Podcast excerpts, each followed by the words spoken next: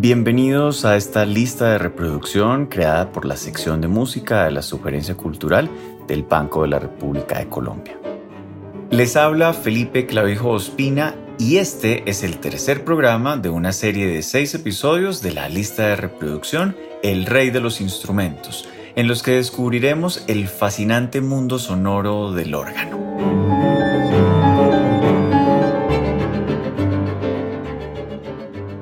Comenzamos nuestro episodio de hoy con el compositor César Frank. Su leyenda como organista se remonta a la época en que se desempeñaba al frente del instrumento rey en la pequeña iglesia parisina de Saint-Jean-Saint-François. El órgano que presidía no era convencional.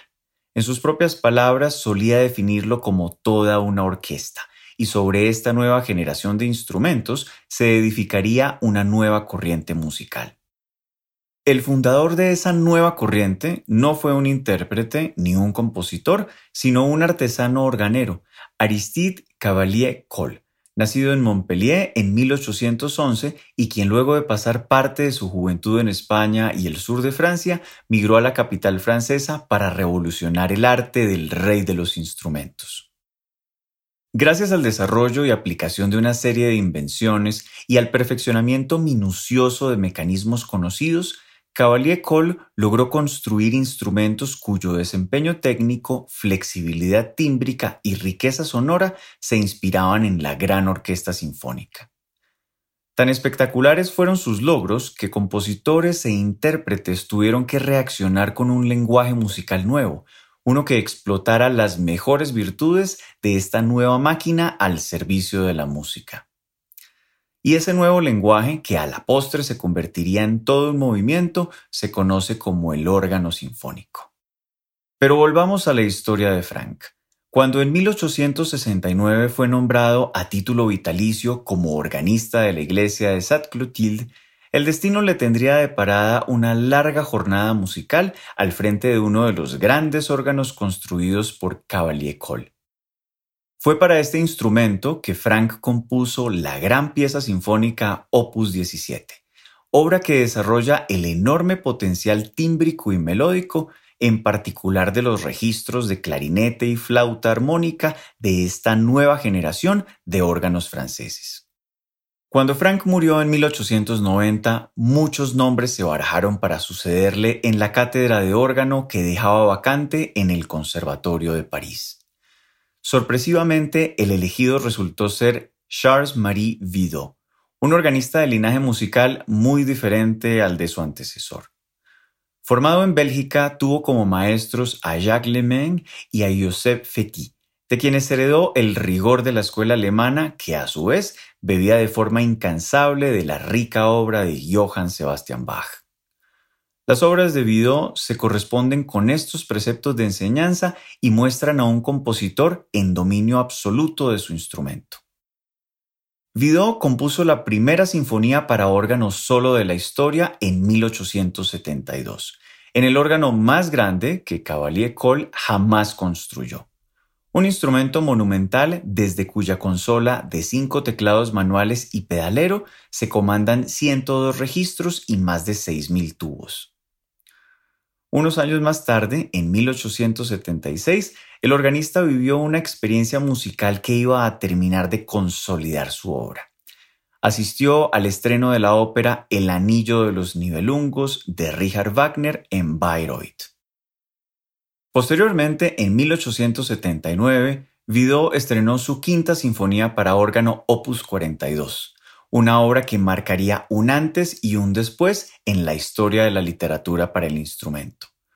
Constituida por cinco movimientos, el primero en particular propone una técnica interpretativa nunca antes vista, altamente orquestal, basada sobre la forma de tema y variaciones.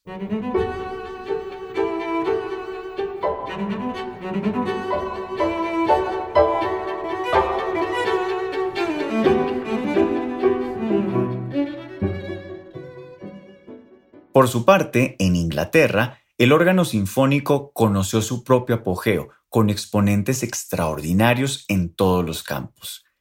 En cuanto a la composición, un punto culminante sin duda lo marcó la sonata en do menor de Percy Whitlock, organista formado por dos figuras capitales de la música académica del Reino Unido, Charles Stanford y Ralph Bohan Williams. Entre sus obras para órgano, que brillan por una cierta ligereza de espíritu, Whitlock nos dejó esta única sonata que se sitúa probablemente como la obra de escala más ambiciosa del órgano sinfónico inglés. La partitura contiene al inicio un criptograma griego que precisa la inspiración original y que traduce al escuchar la segunda de Rachmaninoff durante la primavera. Se refiere aquí a la segunda sinfonía del gran maestro ruso. Aunque denominada sonata en virtud de su estructura, la enorme expansión orquestal del manejo del instrumento bien le hubiera valido el nombre de sinfonía. Whitlock se mantiene fiel a la división en cuatro movimientos, el primero de los cuales está marcado grave animato. Estamos aquí ante un dominio absoluto de la forma de sonata, con tres elementos temáticos claramente definidos que interactúan a lo largo del movimiento como si se tratara de tres protagonistas en un libreto teatral. El primer tema o personaje de la historia se presenta en forma de fanfarria con registros reminiscentes de los cobres de la orquesta, efecto en el que el órgano sinfónico inglés es particularmente exitoso.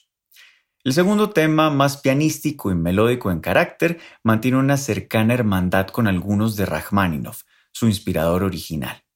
Y el tercero, el más lírico, lo declama el registro de clarinete en calidad de solista. El segundo movimiento está marcado canzona y recuerda la forma de canciones sin palabras del romanticismo alemán. Le sigue un exquerceto que destaca un diálogo chispeante y juguetón entre diferentes teclados del órgano. Y concluye con un coral, el movimiento más largo de la sonata, donde Whitlock despliega por un lado su sentido de orquestación al órgano y por el otro su tradición coral anglicana. A lo largo del movimiento, junto con el tema coral central, se citan fragmentos de los movimientos anteriores, lo que le confiere a la obra una noción de estructura cíclica.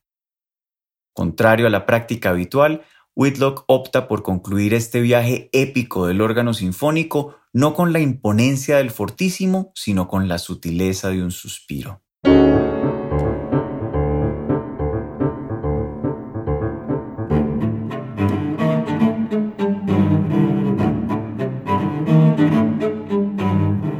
Los invitamos a escuchar la lista de reproducción El Rey de los Instrumentos, que se encuentra disponible en la cuenta de Spotify Banrep Cultural. La investigación y selección de la música de esta lista fue realizada por Nicolás Alexiades. Los estuvimos acompañando Felipe Clavijo Espina en la presentación y adaptación de este episodio, Jefferson Rosas en la edición y montaje y María Alejandra Granados en la producción. Toda la actividad cultural del Banco de la República se encuentra en la página web www.banrepcultural.org, en Facebook como Sala de Conciertos Biblioteca Luis Ángel Arango y en Instagram, Twitter y YouTube como Banrep Cultural. La música de este podcast es parte de Conversaciones, Variaciones para violín, violonchelo y piano, opus 32, del compositor Juan Antonio Cuellar, interpretada por el ensamble Lincoln Trio. Los esperamos en nuestro próximo episodio.